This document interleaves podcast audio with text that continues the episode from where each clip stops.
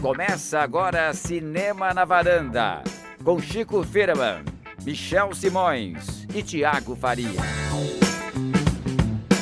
Varandeiros, varandeiros! Bem-vindos ao Cinema na Varanda, sou Michel Simões e hoje também vamos falar muito de Oscar, tem vários filmes concorrendo em Chico Firman. Exatamente, tem inclusive um dos favoritos, né? Tá na, no, no nosso cardápio de hoje, é um filme cheio de dedos, né, Michel? Cheio de dedos, boa. bom, bom comentário. Cris Dume, vamos voltar muito para os anos 20 no episódio de hoje, hein? Vejam só, no túnel do tempo. No túnel do tempo, Thiago Faria, o episódio cheio de dedos nos anos 20. Está preparado para isso? Preparado, Michel, para falar sobre dois queridinhos da academia, né? Dois diretores que já sempre estão ali na lista de preferências do Oscar. Temos o Martin McDonald com os Banshees de Inisherin e temos também Damien Chazelle com Babilônia. E se tem queridinhos do, do, Oscar, também tem queridinhos da Palma de Ouro, né? O vencedor com o Triângulo da Tristeza do sueco Ruben Ausland. Então tem para todos os gostos, Chico. É isso aí. Mas antes dessas conversas, o Chico com certeza tem alguma novidade sobre a corrida do Oscar, no boletim do Oscar. Pois é, não é uma novidade factual, porque a gente está naquele período de entre safra, entre prêmios. Então, a, no final de semana, a gente vai ter BAFTA e vai ter o DGA. Então, a gente vai ter, finalmente, vai ter uma movimentação para a gente saber o que é, quem é que está mais na, nas cabeças aí, quem é que surge como favorito, etc. Mas aí começou a rolar essa semana uma conversa sobre melhor ator. Melhor ator, hoje em dia, a gente tem o nosso querido Brandon Fraser, por A Baleia, que é considerado hoje o favorito. O Colin Farrell, pelos Banshees de Inisherin, que a gente fala daqui a pouco, que é que foi o, o, o, cara que mais ganhou prêmios esse ano da, de crítica. E tem correndo meio por fora, mas também ali com possibilidade o Austin Butler pelo Elvis. É, depois do Critics' Choice, é, muita gente acha que o, o, Brandon Fraser realmente virou o protagonista da temporada, que vai ser a grande, é, o grande comeback do ano e tal. E tem um papel que é super bait, né? Eu vi o filme, depois a gente comenta sobre isso, mas é, o que começou a se, a se, especular essa semana é o seguinte: é baseado numa estatística, na verdade. Desde a, a categoria de melhor ator é a categoria mais relacionada a categoria de melhor filme. Praticamente os vencedores de melhor ator estão em filmes que foram indicados ao Oscar de melhor filme. É, o, se não me engano, foi o Awards Daily, fez hoje um, fez essa semana uma, uma postagem, lembrando que. É, ah, esse foi a Variety, na verdade. Lembrando que a última vez que um ator ganhou o Oscar de melhor ator, né? E por um filme que não estava indicado ao Oscar, foi Jeff Bridges pelo Coração Esqueci louco. o nome daquele filme. Coração louco. louco, isso é. E foi a, o primeiro ano em que o número de indicados aumentou, né? Dos tradicionais cinco para 10, e de, enfim, e aí veio aquela sanfona, mas enfim, foi o primeiro ano de, de é, do famoso Extended Balloon. E aí o que acontece? Desde então, todos os atores que ganharam o melhor ator estão em filmes que foram indicados ao Oscar de melhor filme. A Baleia não foi indicada ao Oscar de melhor filme.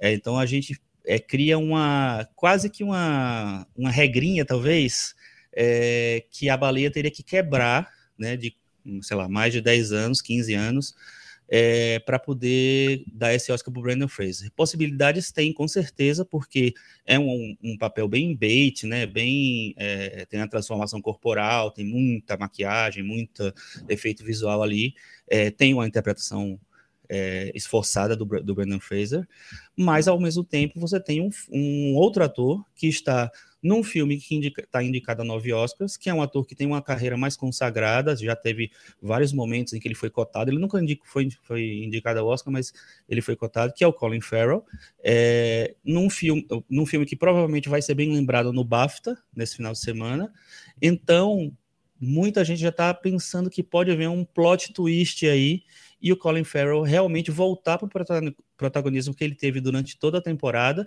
começando com quando ele derrotou o Brandon Fraser como melhor ator no Festival de Veneza, onde os dois filmes estrearam. Então, pode ter uma animada aí nessa reta final para na categoria de melhor ator.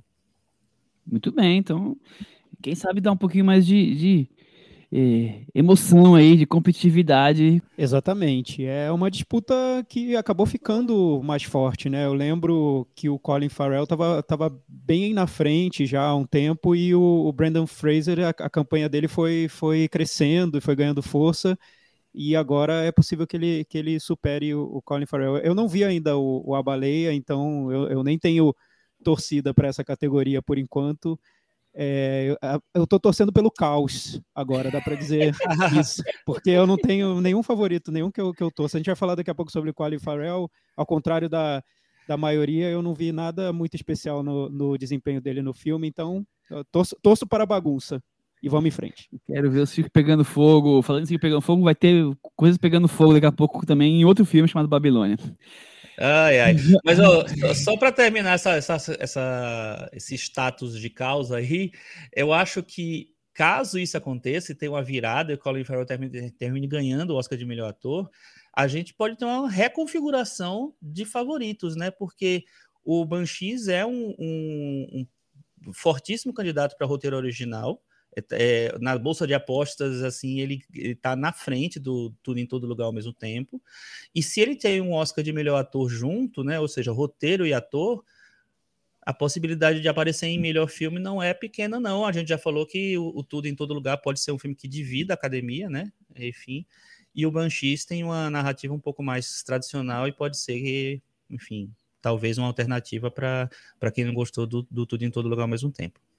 Cris, essa teoria só tem uma coisa para dizer. A academia te ouça. Ah, é? Claro, porque para escapar de, de, de tudo do meu lugar aí, eu adoro Banshees ganhando. Vamos lá, vamos falar de, do, do filme então dos Banshees. É, Os Banshees de Inisherin. Tô certa a pronúncia, Cris? Acho que é Inisherin. Inisherin. É, Michel, é daqueles filmes que cada um pronuncia como quiser. Afinal, ah, toda semana aqui na varanda é assim, né?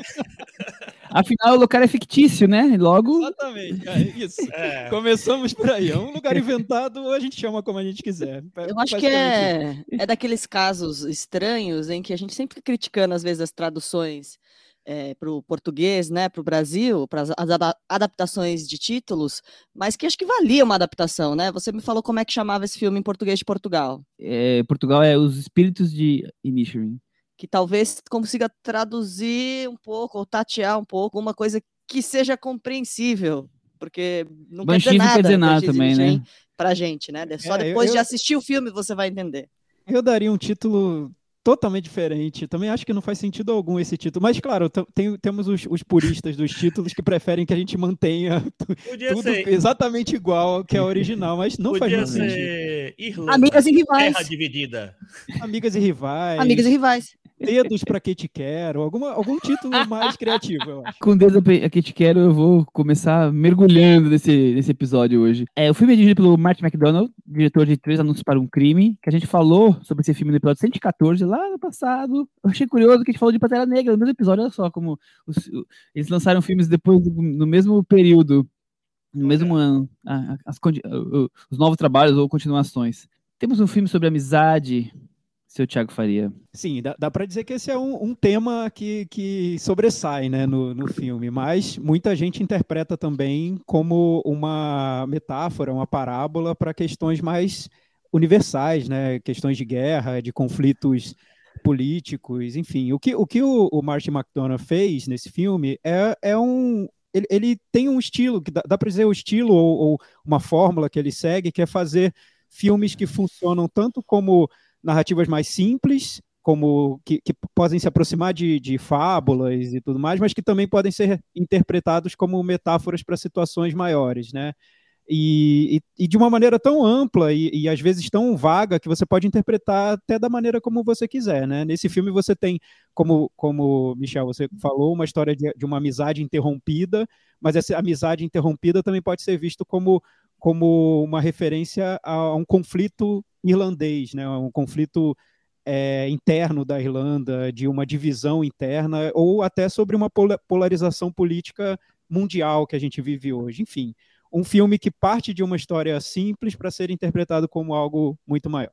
Cris, o que você achou desse, dessa parábola aí, dessa, desse conto moral?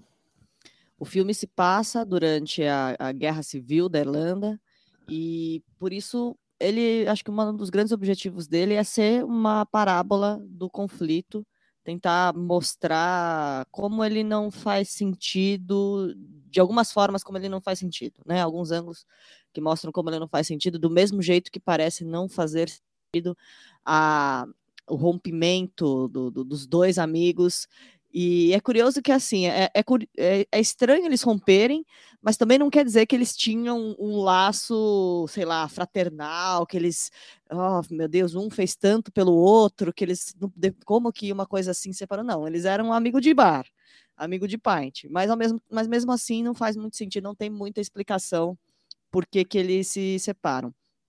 E a partir dessa narrativa, ele vai conseguindo construir os personagens e, enfim, tem uma construção bem interessante da irmã do personagem do, do, do Colin Farrell.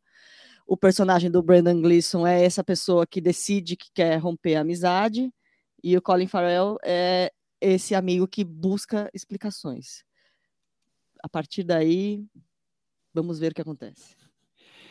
Seu Chico Firma, me conte, você achou é, que o filme é bem é, como é que eu vou dizer assim, bem desenhado a ponto de, de, criar essa parábola sobre a guerra, que esse filme sobre essa amizade quer dizer tanto sobre uma, uma comunidade irlandesa aí de, de 100 anos atrás?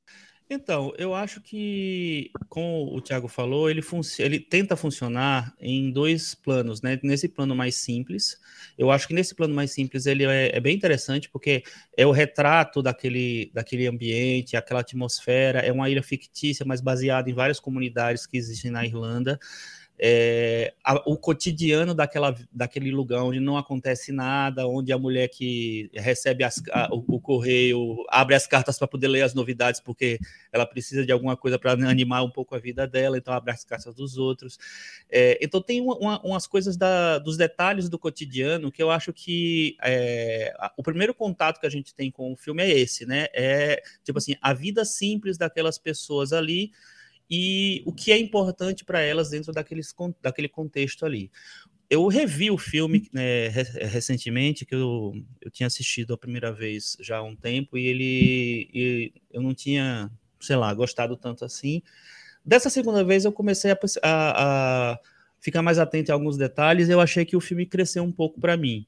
É, eu gosto, por exemplo, dessa, dessa ideia de uma pessoa que do nada se resolve é, tomar uma decisão radical, que no caso é o personagem do Brendan Gleeson, é, e resolve romper essa, essa amizade que ele tem com o personagem do Colin Farrell, justamente porque ele sente que o, aqu, aquela relação não está levando ele para canto nenhum e ele quer, de alguma maneira, significar, ele quer ter alguma uma relevância ali na, é, mesmo estando numa ilha, numa comunidade isolada, numa, numa ilha, é, longe de tudo tal. Então, você vê que eu, é, existe um paralelo bem interessante entre esse personagem e o personagem da, da irmã do, do Colin Farrell, que a Carrie Condon faz, que a Cris acabou de citar, que ela é, também é uma pessoa que não está muito é, conectada com o lugar onde ela vive.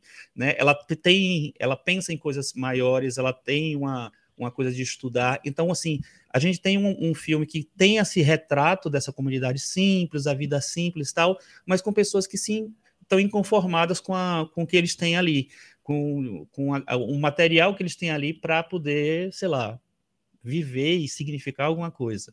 Então, a, esse ponto de vista me, me fez mais, é, me interessar um pouco mais sobre o filme.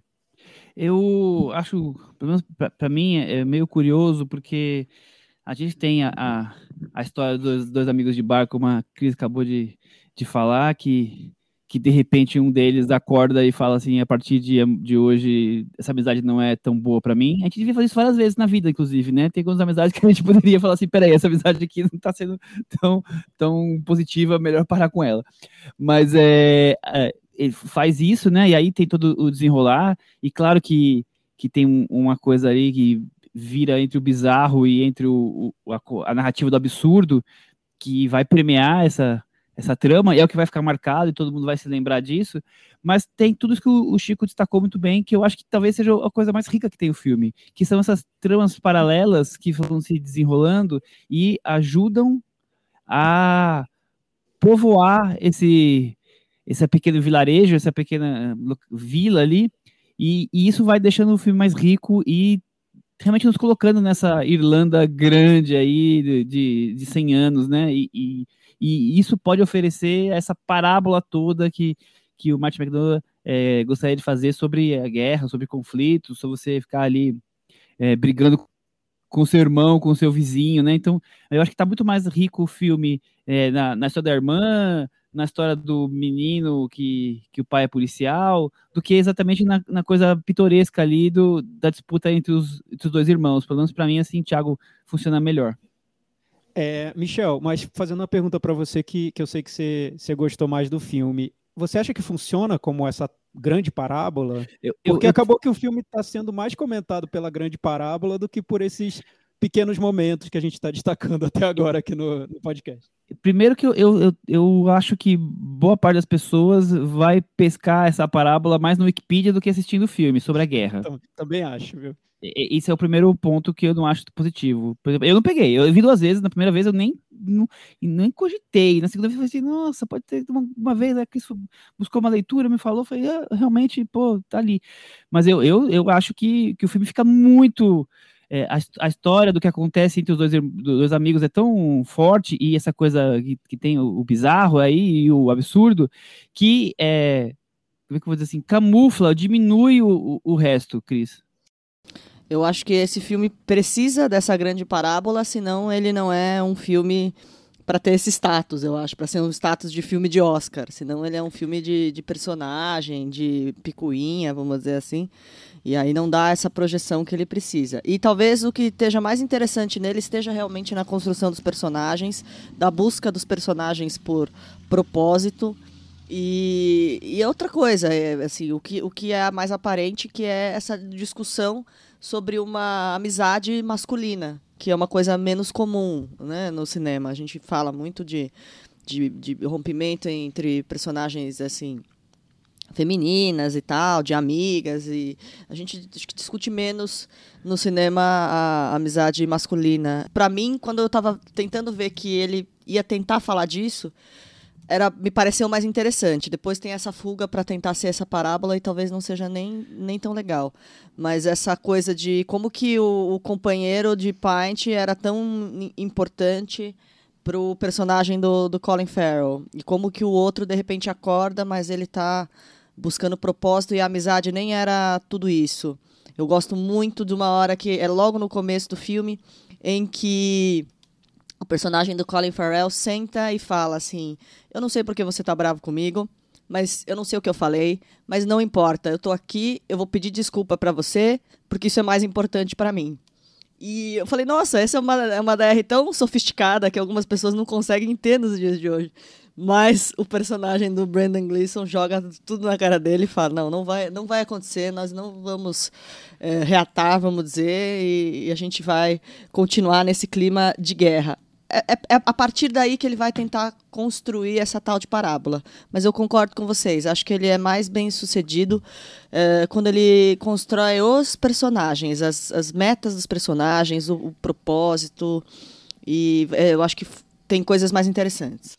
É, Cris, eu concordo com você que o filme, eu acho que ele funciona. O que mais funciona no filme é Uh, o desenho dos personagens a, e a construção da, da de, como, como os atores e os personagens funcionam é, interagindo. O próprio Martin McDonagh ele fala que o, ele fez o filme para o Colin Farrell e para o Brendan Gleeson, que são os protagonistas do primeiro filme dele, né, como diretor, que é o Na Mira do Chefe em Bruges de 2008, e ele resolveu que queria trabalhar com eles de novo. E aí falou: vou fazer esse filme para trabalhar com eles de novo e explorar essa relação entre os dois também. Então eu acho que, que isso funciona bem. Eu acho que o, o a construção dos personagens é bem interessante, assim. É, acho que o Brendan Gleeson tem uma construção um pouco mais, talvez, é, óbvia e tal, não sei, mais ou menos, enfim. O, eu, eu gosto da construção, muito, muito, acho muito boa a construção do Colin Farrell, é, gosto dos coadjuvantes, né, do, principalmente da, da Carrie Condon e do é, Barry Keoghan, que, tem, que é um, um, ator que sempre me chama atenção, mesmo em filme ruim ele me chama atenção. É, eu acho que a interação deles é muito boa, acho que, que eles vendem o texto melhor do que o texto é, é então acho que eles dão uma sofisticação por material que, que talvez o, o filme nem, nem não tenha o tempo inteiro, assim. Até acho que o, o, o McDonald consegue algumas coisas interessantes de, em termos de diálogo e de coisa, mas eu acho que os atores vendem mais do que o, o filme em si.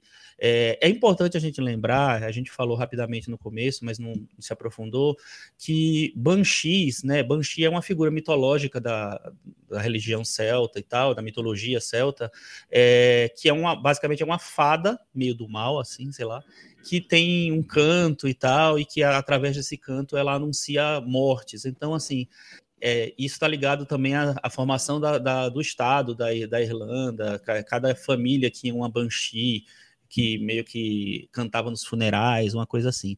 Então, é, é, é isso jogado no, como vocês falaram, assim, tá jogado no, no, no, título e no começo do filme já tem uma coisa assim, só que não está realmente muito explicado. Eu acho que isso fica meio num subtexto muito profundo ali. E eu acho que podia estar tá um pouco mais revelado. Existe uma Banshee no filme, uma personagem mesmo, né, que é uma, uma senhora. É, ela meio que funciona como aquela pessoa meio que tá vendo que tem um negócio pesado que vem por ali. É, e eu acho interessante que esse clima ele vai sendo é, colocado no filme aos poucos para de, de repente to, é, tomar conta do filme, né? E, e, esse, esse humor mais, mais do dia a dia, do cotidiano, da, da coisa da, da relação dos personagens, não sei o que lá, ele vai é, cada vez mais cedendo o espaço para isso. É, então tem uma troca de, de protagonismo de tom, eu acho.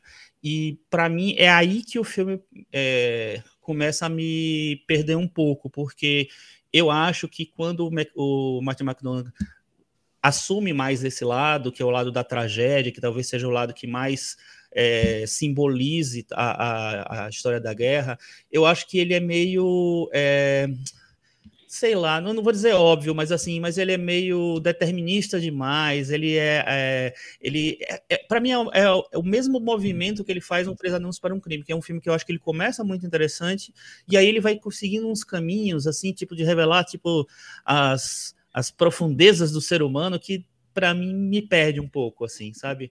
É, eu acho que ele cria um caminho, mas ele vai até o fim desse caminho, né? Nos dois filmes, digamos assim, né? E, e talvez a gente tivesse entendido nesse filme aqui, antes do, de o fim do caminho, o, o sentido que ele estava querendo colocar. Eu acho isso. Então, tipo, me cansa um pouco. É, eu, eu vejo o Martin McDonagh como um diretor que, que é melhor no superficial que no complexo. Né? Então, quando ele vai criar é, as tramas que têm essa origem teatral, porque ele é um, um, um, escritor de teatro, um dramaturgo muito muito elogiado, muito respeitado na, no Reino Unido. Então, ele tem essa, essa base teatral nos textos dele para diálogos, para maneira como os atores são, são tratados dentro das narrativas, tudo, tudo isso ele faz de uma maneira muito correta. E também esse, essa combinação entre humor e tragédia, humor e drama, está muito presente nos filmes dele. É, é, é algo que ele usa muito para ganhar o público logo de cara, né? Então você já assiste ao filme, a trama é tão simples, você tem relações que são tão claras entre os personagens. Então, nesse filme, no, no Banshees, você tem simplesmente a história de um personagem que é muito bobo, que é o Colin Farrell, que só fica de papo furado, não tem nada muito profundo a acrescentar nas conversas, e um personagem que é o amigo dele, que já está de saco cheio dessas conversas, que não leva, leva a lugar nenhum. Ele é um músico, tá, acha que já está terminando a vida, já está no fim da vida, quer gastar o tempo dele, usar o tempo dele para fazer coisas mais produtivas. É isso a trama do filme. Então, o Martin McDonagh ele parte de uma, de uma premissa que é de muito fácil identificação com um público muito amplo. E daí ele tenta aprofundar. Quando ele tenta aprofundar, que eu acho que aí são todos os problemas do filme aparecem, tanto para mim no Banshees, quanto no Três Anúncios por um Crime, que eu acho que tem semelhanças, porque são dois filmes que, num determinado ponto, ele quer, o diretor quer transformar em grandes parábolas, né? Ele quer falar sobre temas muito atuais ou sobre temas históricos, e aí eu acho que combinar essas tramas muito simples que ele criou para falar sobre esses grandes temas, meu amigo, que esforço, né? Exige um esforço enorme de quem está vendo também, porque você tem que usar essas, esses argumentos muito. Assim, é, é quase, é quase fábula narrada para criança para você falar sobre um conflito da guerra civil da Irlanda. Eu, eu acho um, um, passo muito grande que ele tenta dar do que, de onde ele parte, do argumento que ele usa para começar o filme, para essa grande parábola que ele quer, que ele quer estruturar, né?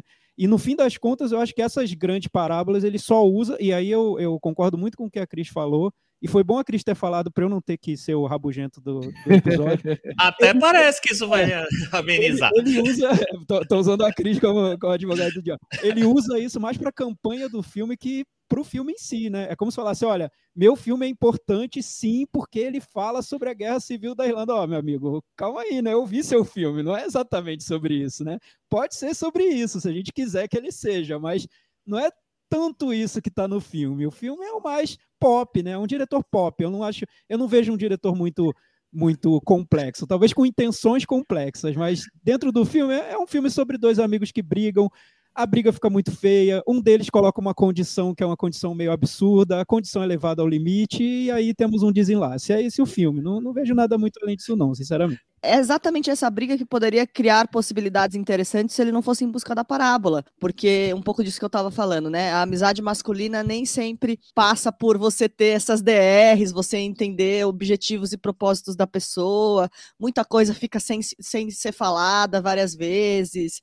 e coisa e tal. E, quando eu comecei a ver o filme e achei que o filme seria uma exploração sobre isso, ainda mais de homens tão rústicos, ou de um, de um personagem como Colin Farrell, que não parece ter muito contato com quem de fato ele é e tal, e de repente o amigo fazendo uma, uma busca por propósito e tal, acho que ele podia chegar em lugares bem interessantes, mas acaba que não é esse o objetivo. Eu também Isso... acho, Cris, também acho. E eu comecei o filme achando que seria mais sobre essa questão da amizade masculina, porque essa amizade difícil, né? Que, é difícil você colocar em palavras numa amizade masculina suas intenções, né? Por que, que você tá, por que, que você quer se afastar do seu amigo? E você, você precisa mesmo deixar isso claro para ele? Ele quer que você deixe isso claro? É muito complicado essa DR masculina. Não é, não é algo, não é... é... algo que é comum, né? Exato. Você não coloca dois homens sentados num banquinho num bar e, e abrindo o coração sobre a, sobre a amizade. É muito, e é por, isso que eu, é por isso que eu gosto tanto dessa cena que eu, que eu narrei aqui, em que ele já começa em clima de DR, o Colin Colin Farrell, que ele fala tudo, fala, eu nem sei o que eu fiz, eu vou pedir desculpa para você.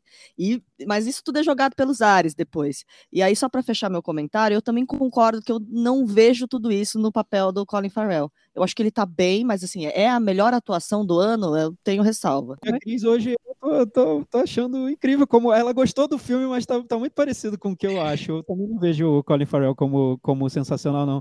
Eu vejo que o Martin McDonagh, talvez por ter essa, essa influência teatral, ele sabe desenhar personagens que para os atores, né? Então, os personagens têm um sotaque muito específico que com aquele sotaque, se você pega um ator, se você pegasse o Brandon Fraser e colocasse nesse filme com esse sotaque, muito possivelmente ele seria indicado também ao prêmio de melhor ator, fazendo esse personagem bobo com esse sotaque. Se colocasse o Tom Cruise fazendo esse personagem bobo com esse sotaque, ele seria indicado a melhor ator. Então, assim, Exagero! Com certeza, não é, não é algo que eu estou puxando aqui da minha, da minha imaginação. Tom Cruise nunca faria esse personagem bobo. Qualquer ator ah. fazendo esse personagem bobo com esse sotaque conseguiria uma indicação. Porque assim, o Martin McDonald ele desenha o personagem, ele entrega de bandeja o personagem pro ator, né? Olha, toma esse sotaque, toma essa caracterização, toma essa época, ganhe sua indicação Oscar. Eu acho, acho, que é meio caminho andado que o Martin McDonagh faz para os dois atores. Eu concordo assim, que é assim, meio caminho andado, concordo, concordo. É, porque o, papel já, o é sotaque é do filme, o sotaque do filme mas... acho que já é um Oscar bait assim incrível para esses atores. Assista a, gente... a baleia, veja o que é Oscar bait. Tá? A, a, é. a gente precisa lembrar que que assim como o Thiago já destacou algumas vezes, o McDonald vem do um histórico de teatro, e esse filme é uma peça, nos anos 90 ela foi encenada, então ali, é, é, e eu acho interessante como ele conseguiu manter isso sem se sem ter aquela coisa de filme teatral, né? Ele conseguiu é, colocar cinema aí, eu, isso eu acho sempre positivo. Mas é, é e como o teatro, a força quase sempre é no texto e sobre as interpretações, acho que faz todo sentido o que vocês estão falando de que o, o filme ofereça interpretações é, que chegam a esse ponto aí, que é só fazer esse sotaque e entrar nesse universo que você já consegue uma, uma grande chance de uma indicação, fosse quem fosse o ator. Eu acho que o Colin Farrell é nada mais nada menos que o Tonho da Lua versão irlandês nesse papel. É só isso. Só faltou a, a Rutinha e a Raquel ali. Exagero, exagero. Mas o, que eu queria dizer é o seguinte, assim, é, eu entendo essa coisa do, do papel já ser pronto para para ser celebrado, da, de, de, você já até dar muitos elementos para o ator se sobressair, mas eu acho que o Colin Farrell está muito bem no filme, eu acho sim, eu acho que ele tem, ele busca as minúcias, ele tem a expressão dele, a movimentação dele, a pontuação dele, eu acho que ele está muito bem no filme, de, de, verdade, assim. Se é a melhor atuação do ano, não sei, é, enfim, o Oscar nunca é exatamente, é, olha, para o mundo inteiro, para é, a temporada inteira de uma maneira uníssona, né? Sempre você tem alguns filmes que estão é, sendo considerados e outros que nem passam perto. Mas eu, eu gosto da interpretação dele, como gosto da, da interpretação de quase todos, menos do Brendan Gleeson, que eu acho ok só. É, mas, mas tudo bem, entendo, entendo o que vocês querem dizer. É, como, como, diretor, Chico, você acha que o, o Martin McDonough eu acho ele, que ele realmente é isso tudo que a academia vê?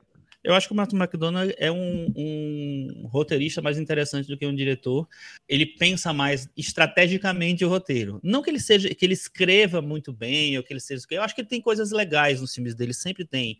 É, eu, eu nunca revi o, o In Bruges, né, o Na Mira do Chefe, mas eu, eu lembro que eu adorei aquele filme quando eu vi, na época. Eu achei super divertido, super legal e tal. Sei lá. Pode ser que hoje eu assista e meu Deus, é uma grande parábola sobre alguma coisa, não quero mais ver.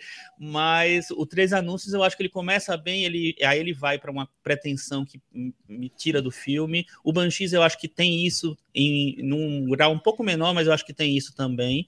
Eu acho que ele, ele, é mais interessante como, como coisa. Eu, talvez ele seja um bom diretor de atores, porque os atores sempre estão bem nos filmes dele.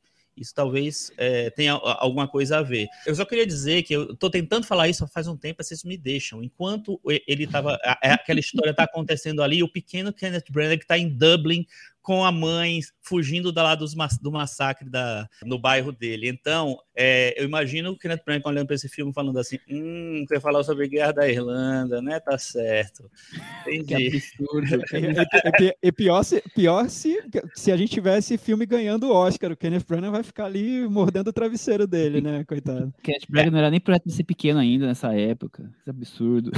É, agora, se você, se você pensar que o que o filme é o grande rival do Tudo em Todo Lugar, eu tomara que ele ganhe tudo. Ah, eu também, super. É. Eu, eu, mas, mas, sabe, super. Chico, assim, em tese, é engraçado, eu não gosto nada do Tudo em Todo Lugar ao mesmo tempo, até revi tentando achar alguma coisa boa. Você conseguiu isso? Meu Deus. É, eu, mas sabe aquela coisa de eu, eu pensar, poxa, eu acho que eu acho que eu tava muito mal quando eu vi da primeira vez, e aí eu tava muito chato e vi só problema. Fui rever e não gostei do mesmo jeito. Mas em tese, o Tudo em Todo Lugar ao mesmo tempo é aquele filme que não foi planejado para Oscar e que conseguiu chegar lá, né? Que não foi lançado na época ali do, Sim, dos filmes do Oscar, dúvida.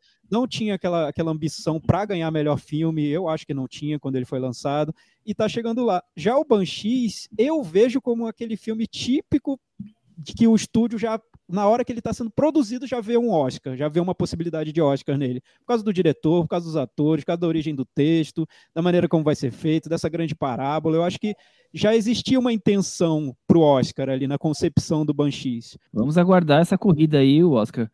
Cotações, porque temos muitos filmes para falar hoje. Chris Lume. Apesar de todos os defeitos que eu elenquei, pequenos ou grandes, não sei, eu ainda gosto do filme. Off Parábola eu acho que é um filme de atuação interessante, que eu gosto. Então, eu não vou deixar minha jumentinha de fora da cabana quando estou triste. Deixo na varanda. nem falamos da jumenta, né? Nem, é, nem falamos da jumenta, da assim, que filmezinho cruelzinho, né? É, que isso, cruel, isso, que crueldade. Isso, que crueldade. Isso eu já acho um pouco excessivo. É de mentirinha, gente. a jumentinha não, não morreu, fica tranquila. E outra coisa que eu não entendi. Outra coisa que eu não entendi, que eu também tinha lido essa história da peça, só que assim, é, o filme está concorrendo a todos os Oscars de um roteiro original. Como assim? Então talvez fosse uma coisa muito vagamente inspirada. é uma peça. inspiração na peça, né? É, um foi cheiro, mal contada um essa cheiro, história. Um mas, mas, foi mal contada, né, Michel? Eu achei que ele deu Sei uma. Lá. Tem um bypass aí no, no Oscar. Mas tudo bem, o Martin McDonald é de casa, já é, já é prata da casa ali da academia. Se for para ganhar do tudo no tempo, o Oscar merece, tá tudo certo. eu também vou deixar ele na varanda, porque eu acho que, principalmente na primeira metade, tem um. um eu acho curioso como ele retrata toda essa, essa coisa da Irlanda dos anos 20, lá naquele lugar é, pitoresco, e, e, e, o começo da disputa, eu, eu, acho que é interessante. Depois eu acho que ele vai pelos caminhos que ele já não sabe mais o que fazer, como terminar, então acho que ele se perde um pouco assim, mas eu, eu como um todo, assim, eu, eu gosto do filme eu também deixo ele na varanda, Chico. Eu penduro. Pendura. E você, Thiago? É, eu, eu, só queria lembrar que em 2006 o Martin McDonagh ganhou um Oscar de melhor curta. Foi o único Olha. Oscar que ele ganhou até agora. E depois ele foi indicado para o Em Bruges para melhor roteiro, foi indicado para Três Anúncios também para roteiro e filme. Enfim, virou, como eu disse, prata da casa mesmo. E eu acho que ele perdeu a oportunidade de ter feito uma grande parábola política no Em Bruges, porque aí teria sido indicado a melhor filme também. É, o Banshees, para mim, fica pendurado pendurado. Com isso, o Banshees ficou na varanda mais por um tris. É legal que a gente, tá, a gente falou mil vezes dos filmes dele e não falou do Sete Psicopatas, porque é um filme que é praticamente para esquecer, né? É um filme que a gente devia... Faltou a parábola também. É, então, é, lembrar, lembrar que ele não existe, é, é melhor para todo mundo. Esse filme, esse filme que o Guy Ritchie dirigiu? Nossa, que filme horrível. Era, ele, ele, tentou seguir por um caminho diferente, ele não deu muito certo. Filme horrível. Babilônia, vamos agora para tudo, Cris, tudo grande, de espetáculo, eloquente. Daniel Chazelle está de volta depois de O Primeiro Homem. Tá aí um, também um, um homem que faz filmes para o Oscar, né? Ah, com certeza. E assim, não tem parábola, não. É o que é mesmo. tá tudo lá, né? Não, não precisa deixar nada subentendido no caso do, do, do Damien Chazelle. Foi, é, lembrando, o diretor mais jovem que ganhou o Oscar de melhor direção por La La Land. Ele tinha só 32 aninhos de idade, é, naquela disputa emocionante com Moonlight. E antes disso, ele foi indicado para melhor roteiro pelo Whiplash, que eu acho que foi o único filme dele que ele fez sem pensar muito no Oscar, mas deu, deu super certo também. Será? Não ah, sei, hein? Menos de 30 anos, será que ele tava com essa pretensão toda, Chico Ué, ué, o, o, o, o Orson Welles fez uh, o Cidadão Kane com 25. Ele não queria o Oscar, ele queria o mundo. Ele ganhou o mundo, né? Mas tudo bem. Enfim, e o Damien Chazelle era bem aquela coisa de, de ser o um menino prodígio, né? Não sei, eu sei que. Sabe como é que eu batizaria esse filme, Michel? Como? Conta pra gente. Tudo em todo lugar ao mesmo tempo. Que atacar. Ele é metralhadora giratória, podia ser outro nome também. Para mim, a minha, a minha parábola, parábola em relação a esse filme é assim: é o, é o participante é, do BBB entrando na casa, botando o dedo na cara, vou falar a verdade para vocês, não vou falar, não vou é, segurar minha língua aqui e tal. É bem isso que eu acho que o, o Demi Chazelle faz e que eu acho que, tipo assim, me parece é gratuito, ninguém tá pedindo para você falar aquilo, sabe?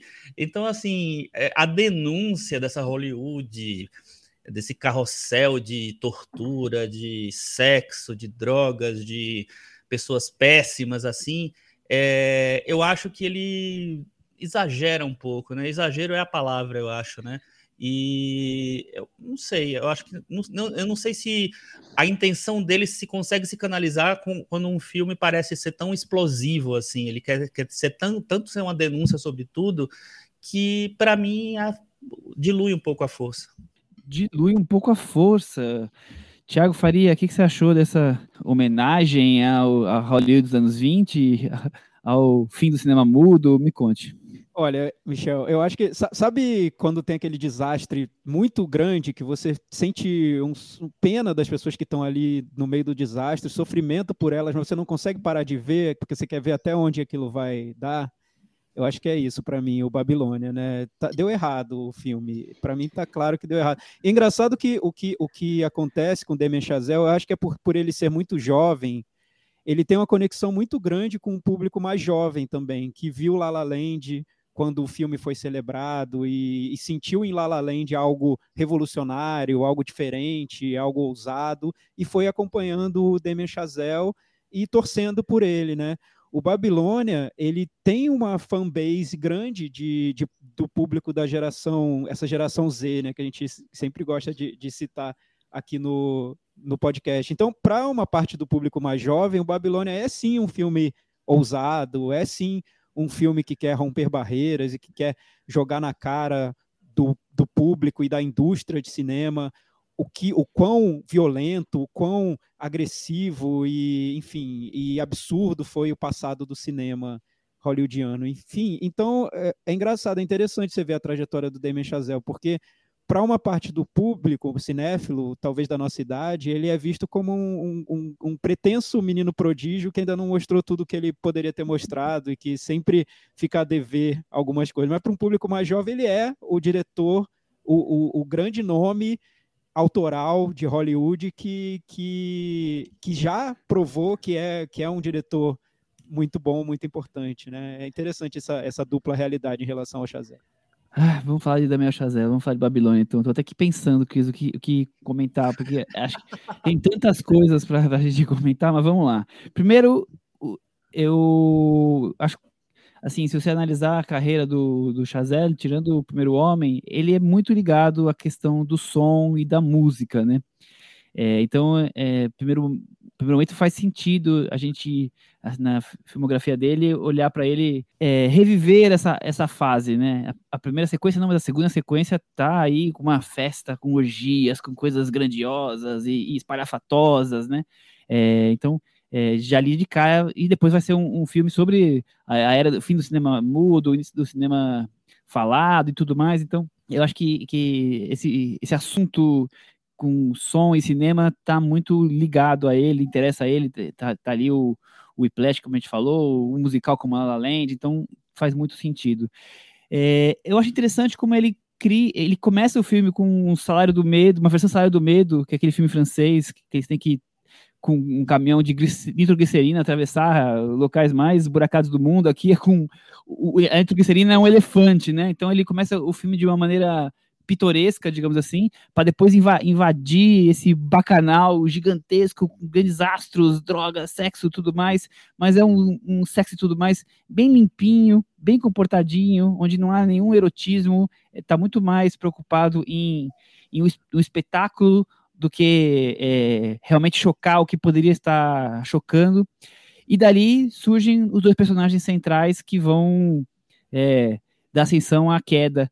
Eu acho que o filme, pelo menos para mim, ele funciona muito bem em muitos pontos, em muitas histórias, é, em, em, reviver é, toda a parte ligada a cinema, filmagens. Eu me, me interesso, eu gosto, mas ele chega na metade, ele começa a mostrar a queda de alguns desses personagens, já que são dois, mas no final tem outros dois personagens importantes que vão também seguindo seus caminhos. O, o caminhão vai sem freio, com o elefante atrás, vingolado, e vai caindo, caindo, caindo, que eu já não sei mais para onde ele vai parar. O filme vai caindo junto com os personagens. O elefante com os personagens, vai caindo tudo. É.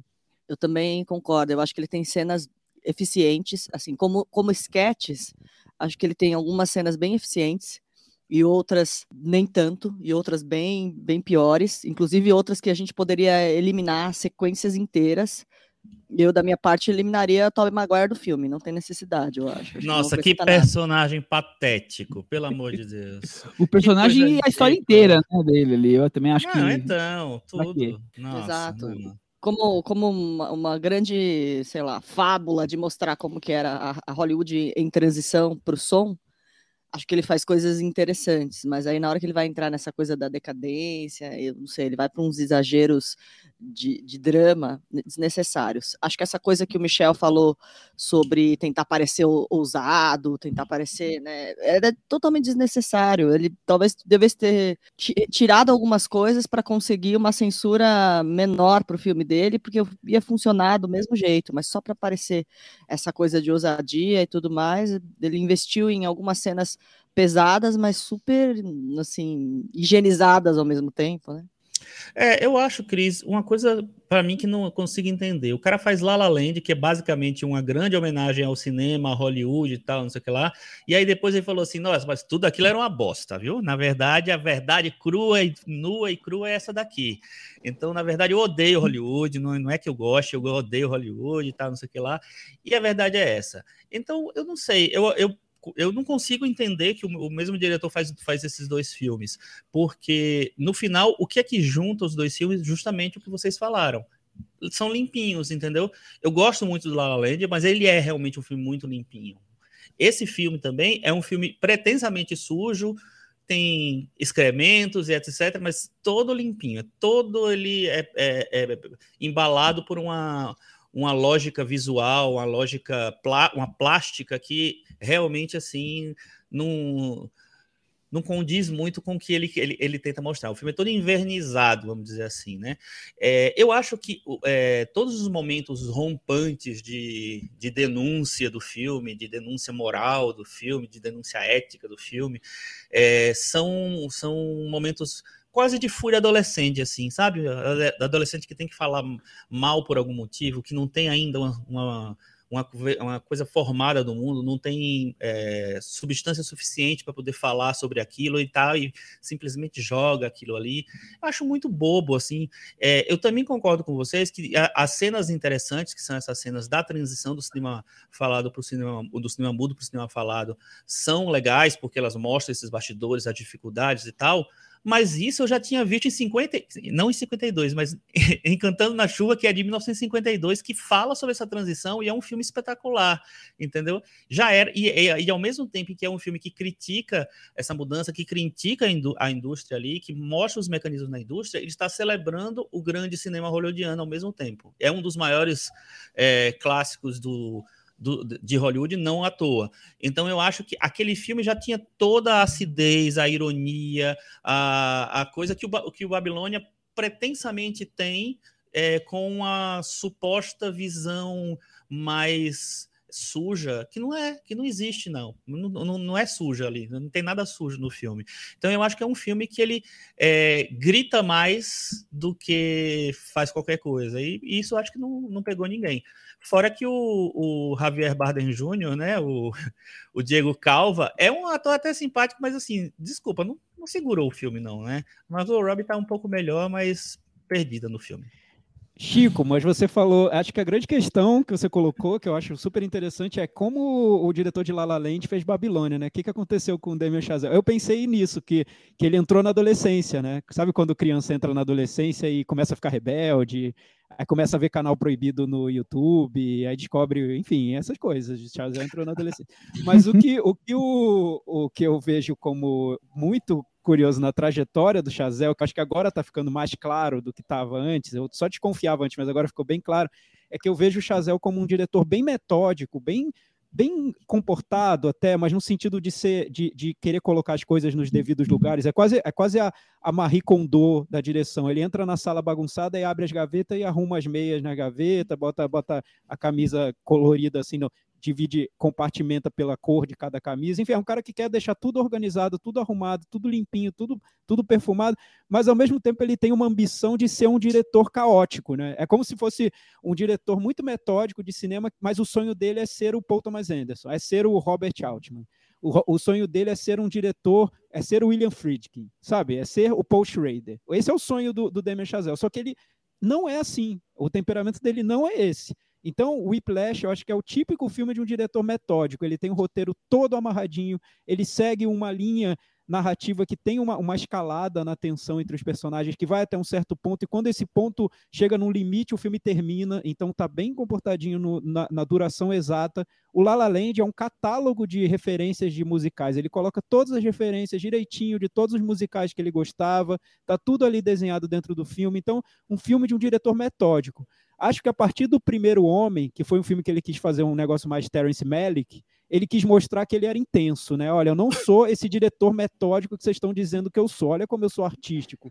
Para mim não colou, porque eu acho ainda ele um diretor metódico. E aí chega no Babilônia que essa coisa explode, porque ele é esse diretor limpinho tentando fazer o filme caótico. Ele tentou fazer o, aquele filme do, do aquele aqueles filmes de três horas que de duração, cheio de arestas, que na verdade querem falar sobre cinco coisas ao mesmo tempo e não sobre uma coisa só, com várias tramas paralelas, enfim, quis fazer o Nashville do, do Robert Altman. Quis fazer que faz Binder, né, gente? Não consegue, porque ele não é assim, né? Ele não tem esse temperamento, ele não vai conseguir fazer esses filmes caóticos. Ele é um, ele é um cara certinho, ele é um cara metódico, ele quer colocar as coisas nos devidos lugares. Então, é, eu acho até interessante ver um diretor com esse temperamento tentando fazer um filme que não cabe a ele, que não combina com ele, que não tem nada a ver com o temperamento dele. Então ele vai fazer uma cena de orgia, é uma cena de orgia limpinha, né? Não deu, não deu certo, não, não combinou. Aí ele quer fazer, tem um momento no filme, eu não vou dar spoiler, mas ele quer fazer uma montagem ali de cenas quase experimentais para homenagear o cinema. Parece um, um catálogo de, de qualquer página do Letterboxd homenageando o cinema, assim, não tem nada de ousado, realmente diferente. Realmente... A cena final, você tá falando, é, né? Então, não, então, eu, eu, acho... Muito muito metódico tentando fazer um negócio radical. Não, não cola, não funciona. Tiago, eu achei perfeito isso, porque assim, é exatamente isso. Ele quer ser o Paul Schrader, só que ele faz um, sei lá o que, nem sei direito dizer assim, é um, um, uma versão é, água sanitária do Paul Schrader. É, e, e, às vezes ele e às vezes ele fica muito didático até dentro do filme, né? Quando ele vai mostrar muito. essa transição do cinema mudo, do cinema silencioso para o cinema falado, ele coloca o filme lá do, do cantor de jazz, né? Que é o filme que é óbvio que foi o filme da transição, mas que todo mundo cita quando quer falar dessa maldita transição. Ele vai coloca uma sessão do filme e depois ainda coloca no letreiro do cinema o nome do filme. Tipo, oi, meu amigo, mais didático que isso não existe, não tem como ser um filme mais didático que isso sobre a transição do cinema mudo para o cinema falado. E também ele faz cinco referências ao Cantando na Chuva de 20 maneiras. Tipo, cara, calma, assim, você quer fazer o filme radical, o filme é, o filme que vai desestruturar todas as referências, ou você quer fazer o filme didático? De decide aí, é, porque é. as duas coisas ao mesmo tempo eu acho difícil combinar. Eu também é, acho que é um filme caótico, né? Pode falar, Chico. Não, não, é, é só para completar esse pensamento, assim, eu acho assim que o, o para mim o canto, a, a, cena do cantor de 10, eu acho que faz sentido dentro do que ele pretende com o filme, de, dentro da, do momento histórico, não, não, da intenção geral, mas do momento histórico que ele quer, tipo assim, observar qual, é, qual foi a reação. Eu acho ok. É, a homenagem ao cinema que é no final, Gente, tipo assim, ele passou três horas destruindo Hollywood, na, na, cabeça dele, né? Destruindo Hollywood. Aí ele chega no final, ele faz o clipe mais básico do universo. E aí começa só com filmes hollywoodianos, de repente bota Persona, sabe? Não sei o que lá. Godard, né? Eu falei, filho, não, filho, sabe? Pegou a lista da Side and Sound e fez um clipe. não, não é assim que faz homenagem ao cinema. Então, então, tipo assim, e aí depois destruir Hollywood vai fazer homenagem ao cinema? Não, não é assim também, sabe? Faz alguma coisa meio que no meio, sei lá, não sei, não sou Mas, eu que Chico, dizer para ele. O que eu entendi é que ele quis, na verdade, não quis destruir totalmente Hollywood. O que, o que eu notei no meio do caos, que na verdade é um caos organizado, né? Eu não, acho difícil falar desse filme como se ele fosse um filme super ousado, difícil de entender, né? Caótico. Não, né? não, um não, tem nada muito, não tem nada muito difícil no filme, né? Mas o que eu vejo que ele tentou fazer foi opor essas duas épocas do cinema. O cinema antes do, do som, né? antes, antes do cinema falado, e, e depois. E mostrar como teve uma mudança de comportamento dentro da, da Hollywood. Uma Hollywood que era mais livre, mais libertária, para uma Hollywood que virou mais conservadora e fa com falso conservadorismo, na verdade, porque era tudo muito fachada, né? Então acho que ele tentou opor essas duas Hollywoods. A Hollywood dessa nostalgia do cinema mudo, que é, acho engraçado um diretor jovem como o Damien Chazelle ter a nostalgia da Hollywood libertária do cinema mudo, né? Poxa, amigo, tipo, tanta coisa aconteceu desde então, né? Você vai ter nostalgia dessa época. Pra, e depois opor a uma época que a coisa ficou mais difícil, travada, tudo, tudo muito aquelas festas chiques que, que dá para ver que tá todo mundo sendo falso nas festas, enfim.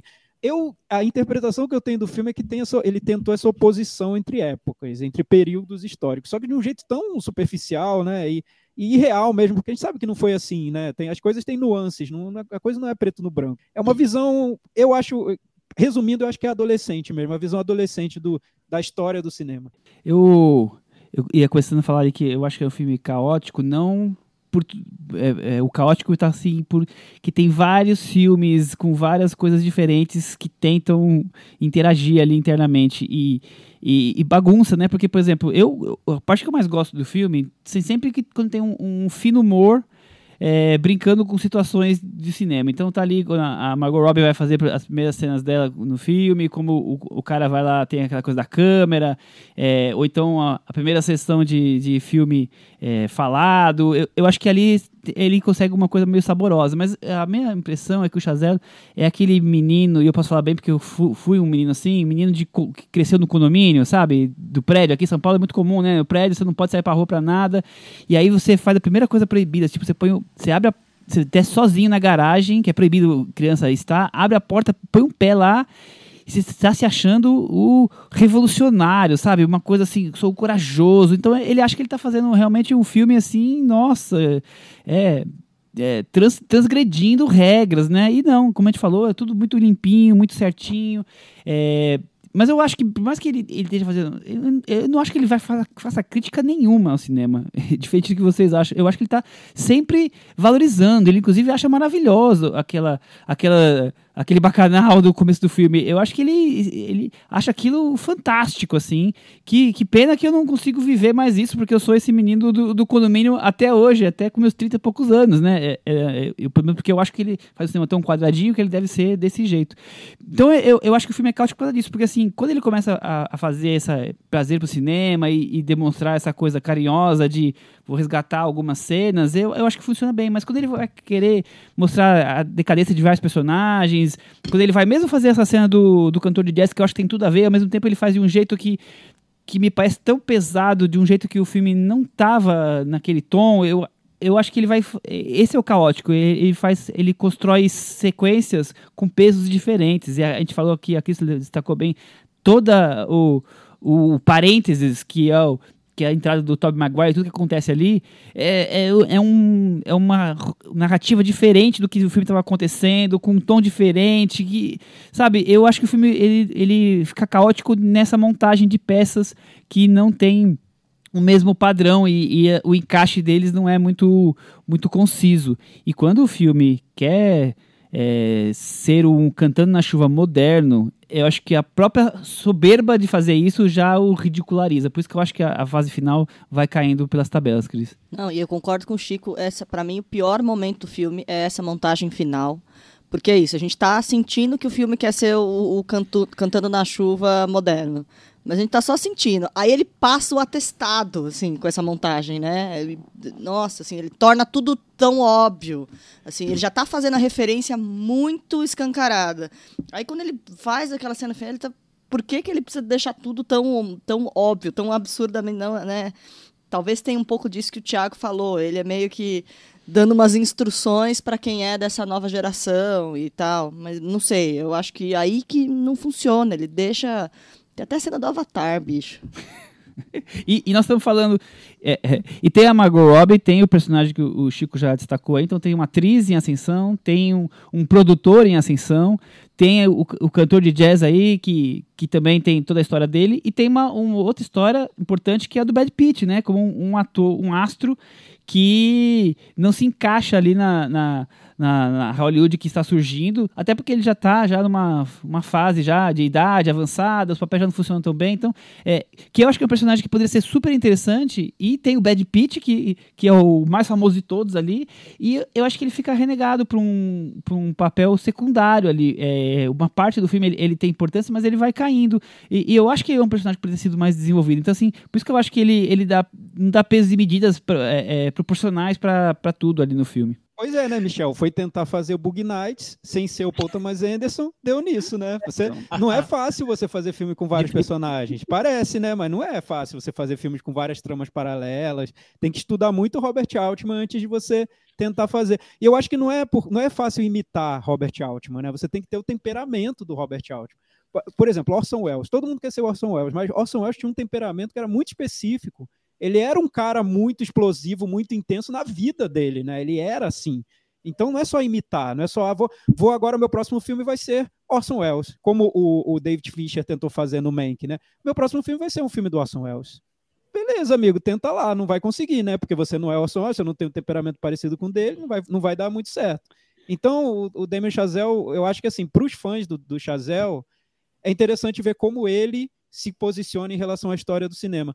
Eu senti falta, sendo um fã do Robert Altman ou do Paul Thomas Anderson e tudo mais, senti falta do, do Chazelle se colocar no filme como, como é o como é o Chazelle dentro da história do cinema. Eu acho que ele nunca se coloca, ele sempre está olhando com distanciamento, como se ele estivesse querendo ensinar alguma coisa, catalogar algo, mostrar o que aconteceu, e na verdade de uma maneira sempre muito superficial, né, que é o que ele consegue, sem se colocar muito. E quando ele vai tentar se colocar, que é fazer essa grande homenagem ao cinema, que é essa sequência final, aí que a coisa fica clara de, de, um jeito muito. Como é tudo de um jeito muito óbvio o raciocínio dele, né? Ele elenca ali os filmes principais, junta, junta Godard com Cantando na Chuva, embala tudo para um pacote presente, e é isso, minha grande homenagem. Viva o cinema, viva a sala de cinema, o cinema sobrevive apesar da, da, da podridão da indústria, enfim. Né? É, é isso que a gente tem. Com ele quase assinou, ele quase assinou o, o o baixo para manter a sala de cinema do Itaú Augusto ali de 4 e 5. é, engraçado é que depois eu vi um filme que engraçado é que depois eu vi um filme que também estava aí no meio do, do, do, embolado da corrida do Oscar, mas que não sobreviveu, que é o Império da Luz do Sam Mendes e tem uma homenagem muito parecida ao cinema. Que eu falei, poxa, gente, é, é nessas homenagens ao cinema que os diretores estão se revelando, né? Quem consegue fazer a melhor homenagem ao cinema? Aí, aí que a gente vê quem é quem no final. Vamos finalizar aqui, Chico, você tem algo para comentar ainda? Eu não, eu quero jogar esse filme. Tá bom varanda. já, né? Muito bem. É. O Chico já de cara jogou o filme na varanda. Eu vou terminar essa conversa porque, como tem coisas que eu gosto, eu vou pendurar ele. Então, mas vou terminar rápido antes que vocês me façam derrubá-lo. E você, Thiago? É, então, eu derrubo totalmente. Eu, eu, li, eu li críticas falando, ah, o início é melhor, o final é pior. Ou eu li outras dizendo, ah, o final é melhor, o início é pior. Eu acho os dois pontos do filme muito ruins, tanto o início, que eu acho muito didático, quanto o pior, que é quando ele tenta descer no lodo e não consegue, porque ele não tem esse temperamento. Então, para mim, tudo ruim. O filme inteiro é ruim. Cris, você define agora que o filme vai ficar pendurado, caiu, vai. Não ficar, não fica mais. É, eu acho que eu vou deixar pendurado. Muito bem. O filme ficou pendurado, mas assim, no limite. É, pra mim é que, é que, não tem, né? Se pudesse ter o GPS e tal, já era derrubado assim por um filme. É que, é que, tinha, é que tinha que ter sido editado pela Cris. Faltou a edição é... da Cris, eu acho. Né? Três ah, horas não. desse filme não dá, né? Não, não tem edição certa esse filme, desculpa aí. Cortar o clipe final, tirar o Tobey Maguire. Tem algumas coisas lá da piração da Margot Robbie, já ia melhorar. Já temos duas horas e dez aí de filme. Já, já é mais aceitável. Não, Muito bem. É, iam sobrar, sei lá, três minutos, eu acho que vale. Nós vamos trazer agora Triângulo da Tristeza. O filme ganhou a Palma de Ouro. A gente já falou desse filme no episódio 331, naquela é, conversa que a gente faz da mostra um, de, de alguns filmes um pouco mais rapidinha. Então a gente já destacou ali. Mas o Thiago ainda não tinha visto, né? Viu agora e o filme está aqui a, a estrear. É um filme muito importante, além de ter ganho a palma, ele está entre os 10 indicados a melhor filme. Então a gente vai fazer uma conversa talvez um pouco mais rápida do que as outras duas, mas, mas a gente vale, acho que vale a pena dar um pouco mais de atenção para ele, né, Tiago? Como você ainda não tinha falado nos episódios anteriores sobre o filme, começa você falando o que você achou do novo trabalho de Urban Ausland. É, foi o filme que conseguiu quebrar essa barreira dos festivais europeus, principalmente o Festival de Cannes, onde ele ganhou a Palma de Ouro, e chegou, e chegou ao Oscar, né? Chegou à lista de indicados ao Oscar de melhor filme. Então, é, realmente o Ruben Oscar conseguiu fazer essa, essa transição que muitos diretores querem e, e tentam fazer e não, e não conseguem.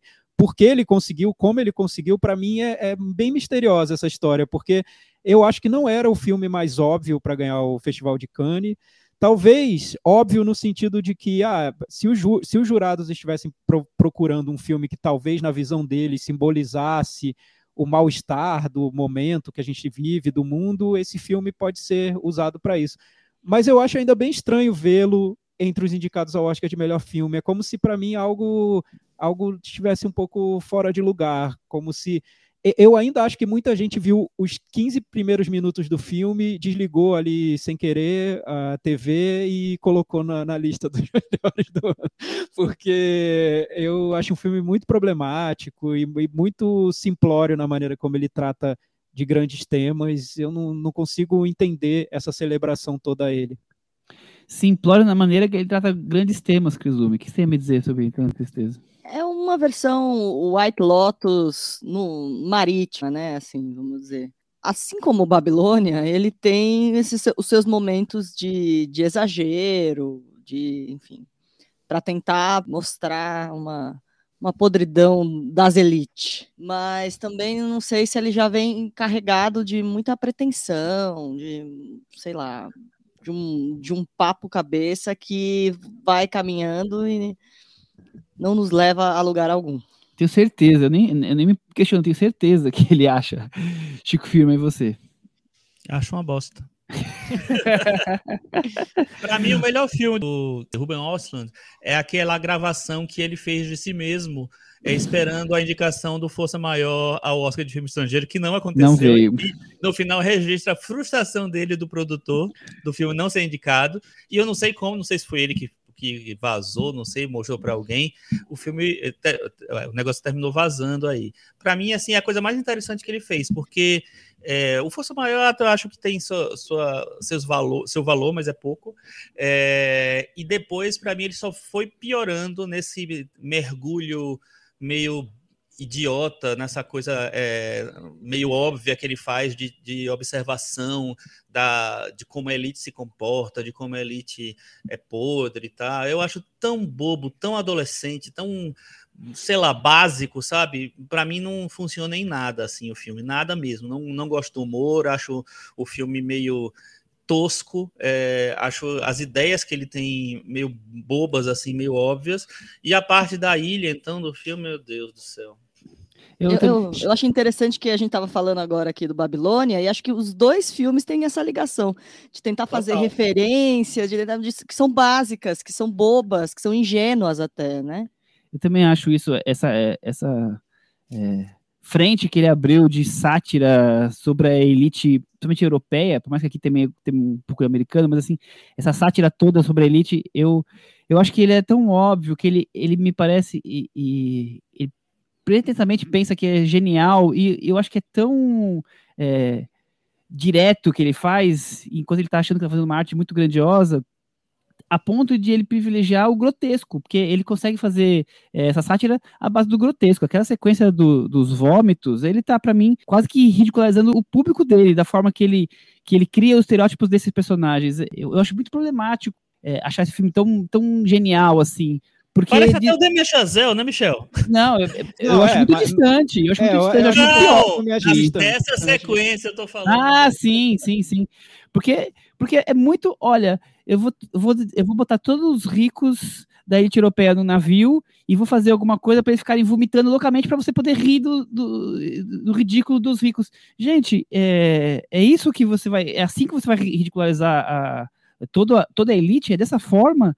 Não sei, eu acho tão, tão pobre isso, tão, tão raciocínio tão simplório, sabe? Eu, eu quero muito mais de, de, de, de uma crítica, de uma visão, sabe? Eu quero uma coisa que, que me faça refletir. Aquele eu tô vendo, tá quase cheirando em mim, assim, sabe? Então é, é muito pobre esse, esse raciocínio todo. Eu, eu acho bem, bem triste a gente estar tá, é, reconhecendo um cinema, assim, nem no cinema, mas assim, é, uma ideia nesse nível, assim. Eu acho que, eu, que o caminho tá errado.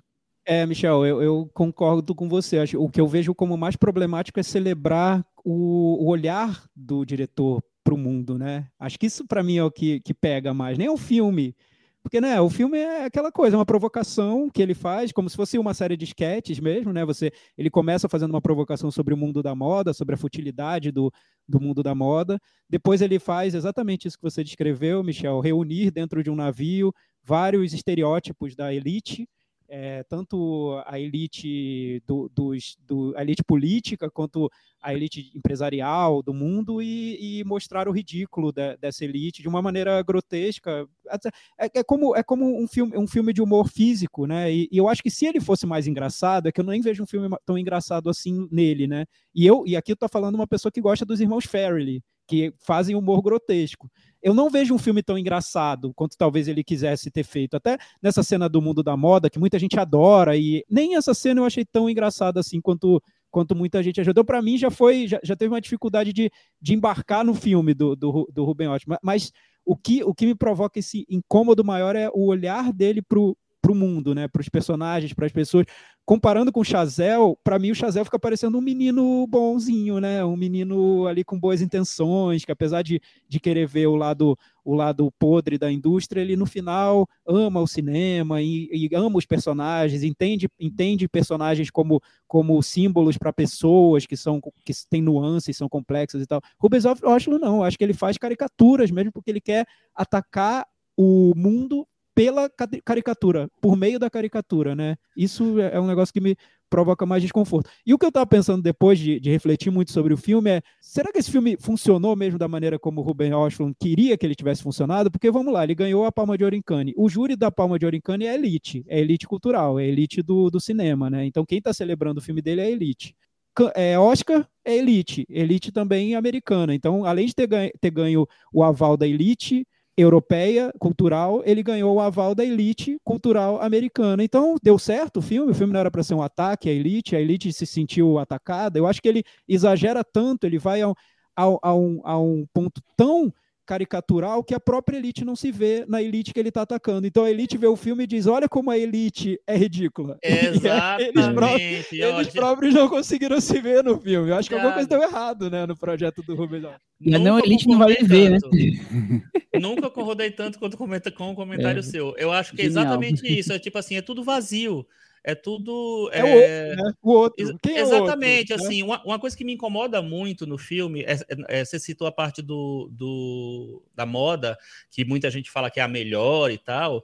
Me incomoda muito aquela cena em que o, o, o casal de modelos está discutindo e que o, o, o ator né, faz uma, um, praticamente um interrogatório é, conduzido pelo Sérgio Moro é, em relação, com a, a, a sobre pagar a conta, sim. Por causa, sobre pagar a conta, porque ali ele começa a questionar tantas coisas, ele não quer, não quer questionar a hipocrisia só, ele começa a questionar até é, conceitos básicos como até de, de, feminismo e tal, sabe, como se não, é, se não existisse, é, se, se tudo fosse inválido, se tudo fosse é, é, artificial, fake, se nada, nada daquele, daqueles códigos valessem ali. É, então ele coloca é, a, a, personagem numa situação, tudo bem, ela não é, não é uma heroína exatamente ali, mas ele transforma ela numa, dá uma, um tom de vilania para ela, assim, tão absurdo que eu acho que humilha a condição da mulher ali até, sabe, de uma maneira geral. Eu acho que ele, ele ultrapassa tudo para poder vender o discurso dele. E para mim, grande, o grande problema que eu vi, eu vi esse filme na mostra, na sessão de abertura da mostra, é, e muita gente saiu falando super bem e tal. Todo mundo fala o que quiser, não tem nada a ver com isso.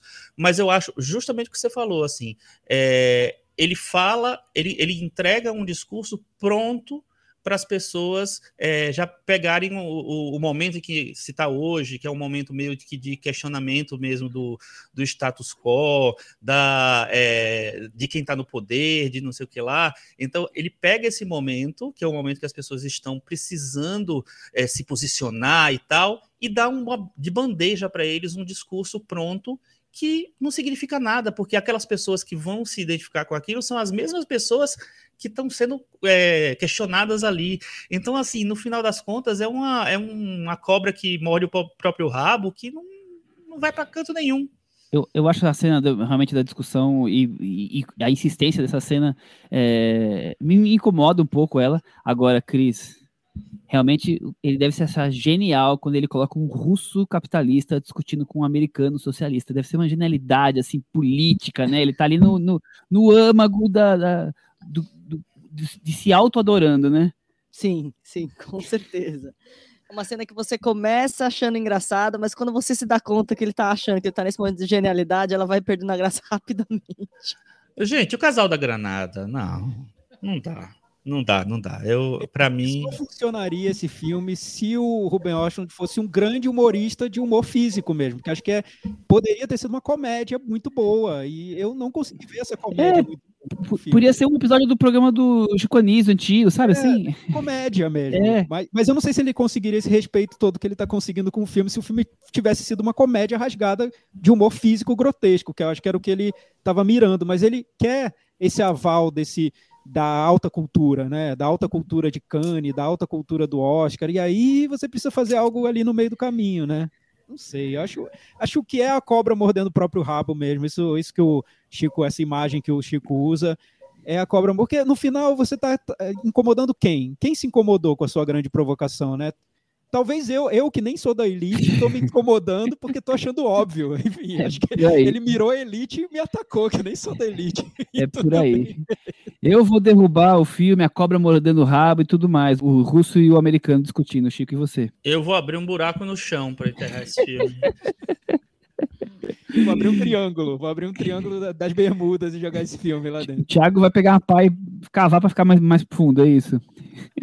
Esse, esse, é terrível, esse é terrível. Eu, eu não sei se me incomodo mais com Babilônia ou com esse, mas é, tá ah, páreo duro. Essa, essa edição ah, do programa tá páreo não. duro. E, e você, Cris? Derrubado, derrubadíssimo. É, não, não rolou aqui na varanda, Triângulo da Tristeza. Michel, sabe como, eu, sabe como é que eu chamo as três indicações desse filme ao Oscar? Conte-nos. Triângulo da Tristeza. Muito bom. Realmente, formou um triângulo. Muito bom. Terrível, Indicada a melhor direção, indicada a melhor filme, e indicada a melhor roteiro, né, Chico? Exato. Muito bem. O- esse episódio, para mim, foi a revelação de que o Michel, se, se na verdade se chama Damian Michel, porque os dois são meninos de condomínio. Ah, sim, Ah, sim. Eu acho que, que, que o Damian Chazelle mora no mesmo condomínio que o Ruben É. Ausland. Só que o Damian Chazelle é esse menino tímido que tá aí fazendo uma transgressão e o, o Ruben Ausland acha que é o grande líder da, da molecada, só que ninguém dá bola pra ele. Essa é a minha opinião. maravilhoso. Chico, vamos pro grande finale?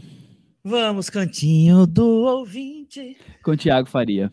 Cantinho do ouvinte, espaço dos comentários no nosso blog, cinemanavaranda.com. Na edição passada a gente falou sobre Tar, o filme indicado também ao Oscar de, de melhor filme.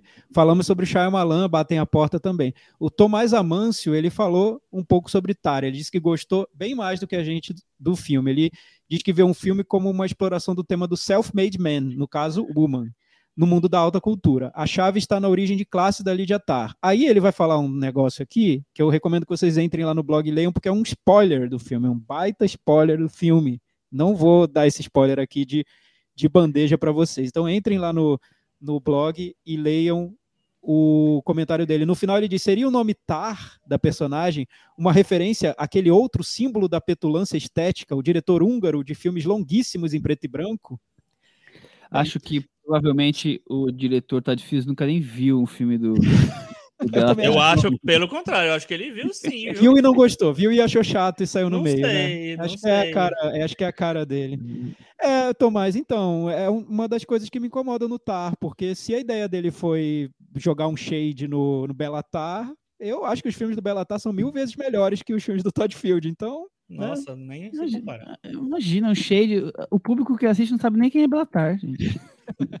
E é, é que Tar também, no, mei- no meio do filme, ele faz uma... ele tem uma brincadeira, se você... é, O filme começa com os créditos finais, e se você ler o nome dela de trás para frente, também tem um sentido que o próprio filme usa, enfim... Brincadeirinhas do Todd Field com o nome da, da personagem. É, sacadinhas, é isso, muito bem. A Patrícia Borges fala o seguinte: Oi, Cinema na Varanda. Primeira vez aqui nos comentários, mas estou maratonando os episódios antigos. Adorei este episódio em especial, pois gosto muito quando há divergências de opiniões entre vocês. Estou começando na cinefilia e acho interessante como o mesmo filme pode despertar diferentes sentimentos em cada um. Por favor, queria se vocês costumam, queria saber se vocês costumam acompanhar outros podcasts de cinema. Se sim, quais são? Parabéns pelo trabalho, abraço. Abraço, Patrícia. E aí, pessoal? Olha, é, eu já acompanhei mais podcast de cinema. Eu, claro, não perco nenhum episódio do Papo de Trilha. É imperdível, trilhas sonoras e tudo mais. E eu ouço dois de fora, até porque eu busco mais, é, às vezes, entrevistas com, com atores e diretores, até para me enriquecer aqui e trazer a conversa, né? Então, eu ouço um de Portugal, chamado Cinemax, e ouço um da Espanha, que é Cine Enlacer. CRSR é uma rede de rádio importante lá na Espanha. Então, quem quiser, essas duas dicas aí. Pois é, eu, eu, eu, eu já acompanhei mais, viu, Michel? Eu recomendo, claro, o Papo de Trilha, que eu acho até que casa bem com o Cinema na Varanda. Aliás, a gente falou sobre o, o Babilônia nessa edição e não falamos sobre a trilha do Babilônia, que está indicada ao Oscar de melhor trilha sonora. Esquecemos da trilha. Então, mas lá no Papo de Trilha, com certeza você vai ouvir mais sobre a trilha do, do Babilônia eles vão saber falar melhor do que a gente, né? Então, eu recomendo o Papo de Trilha. E sobre as divergências, também acho super legal quando isso acontece. O episódio passado para mim tá lá no, no, no, top 10 da, da varanda, porque cada um viu o filme do Shyamalan de um jeito diferente. E, e tá tudo lá no mesmo filme, mas cada um viu de um jeito diferente. Eu acho isso bem enriquecedor para a experiência de ver um filme. Temos um comentário aqui do Rightful Business. Olha! Não sei quem é, só que tem esse codinome. Esses codinomes são, são meio perigosos. Eu sempre leio antes de falar, porque vai que tem uma pegadinha, né? Na leitura, né? É uma coisa ali meio, enfim. Ele falou que a gente conseguiu encapsular exatamente o que ele sentiu contar. Acredito que confundiu-se uma grande atuação por um grande filme, considerando as reações efervescentes que o título recebeu. O Todd Field achou que estava ascendendo, delirou em seu próprio ego e esqueceu de amarrar umas pontas do filme. Abraço. É isso aí, eu, eu concordo com o comentário desse nosso ouvinte ou dessa nossa ouvinte sobre Tar. Delirou em seu próprio ego, serve para Babilônia e para Triângulo da Tristeza, hein? Tá todo mundo delirando no, no próprio ego, né? E confundir grande atuação por um grande filme é uma coisa muito comum, eu acho. É, muito super. comum. Acontece É. a, a rodo no cinema. Mas, mas eu concordo plenamente, mas acho que é por isso mesmo. É a grande interpretação é, transforma uma visão de que é um grande filme que não chega tanto. Mas não E aí, chega a Michel, transcender o cinema, né? Que como o Daniel Alves faz, né? Que continue preso. Temos mais comentários? É, tem um rapidinho pra gente encerrar. O Caio Fernando. Caio Fernando, parece que tá Abreu? é, escreveu no, no, no Instagram. Esse episódio tá demais. E assim encerramos o episódio de hoje. É isso então, gente. Até o próximo episódio. Tchau. Tchau.